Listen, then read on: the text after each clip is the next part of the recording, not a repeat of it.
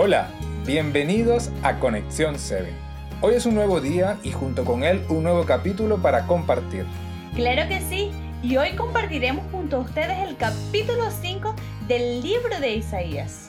¿Qué te pareció la lectura de hoy, Laura?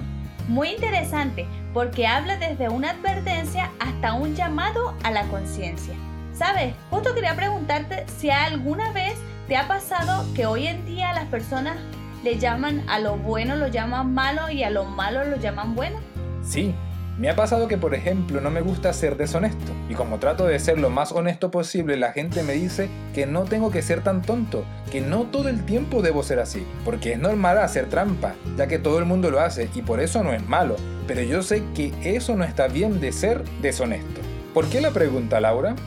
Bueno, te comento que el versículo de hoy nos trae una advertencia. Mira, vayamos a Isaías 5:20 y dice así, hay de los que a lo malo dicen bueno y a lo bueno malo, que hacen de la luz tinieblas y de las tinieblas luz, que ponen lo amargo por dulce y lo dulce por amargo.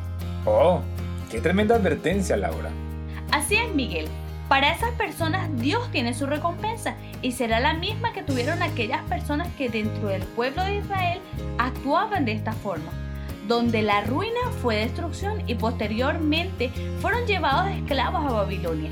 ¿Sabes? Cuando venga Cristo Jesús por segunda vez, allí cada uno tendrá su recompensa. Por eso es tan importante esta advertencia. Qué increíble, de verdad.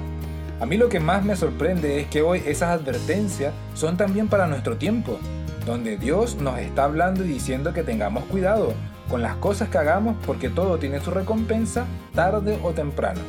Exactamente, por eso el llamado de hoy es a que no seamos como esas personas y que hoy vayamos a Jesús, el Hijo de Dios, para que junto con Él podamos superar cualquier dificultad. Qué rico es saber que podemos contar con Jesús todos los días que por medio del Espíritu Santo Él nos guía y nos ayuda. Sí, Miguel, por eso me gustaría invitarte a orar. Claro que sí, vamos a orar.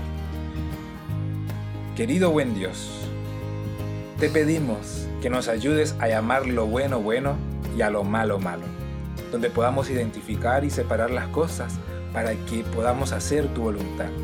Permítenos tener un corazón limpio y gracias por morir por nosotros en la cruz. En Cristo Jesús lo pedimos todo. Amén, Señor. Amén. Bien, queridos amigos, muchas gracias por acompañarnos el día de hoy. Gracias, querida Laura, por la reflexión. Así que no te puedes perder el día de mañana un nuevo capítulo del libro de Isaías y junto a nosotros en Conexión 7. Dios te bendiga.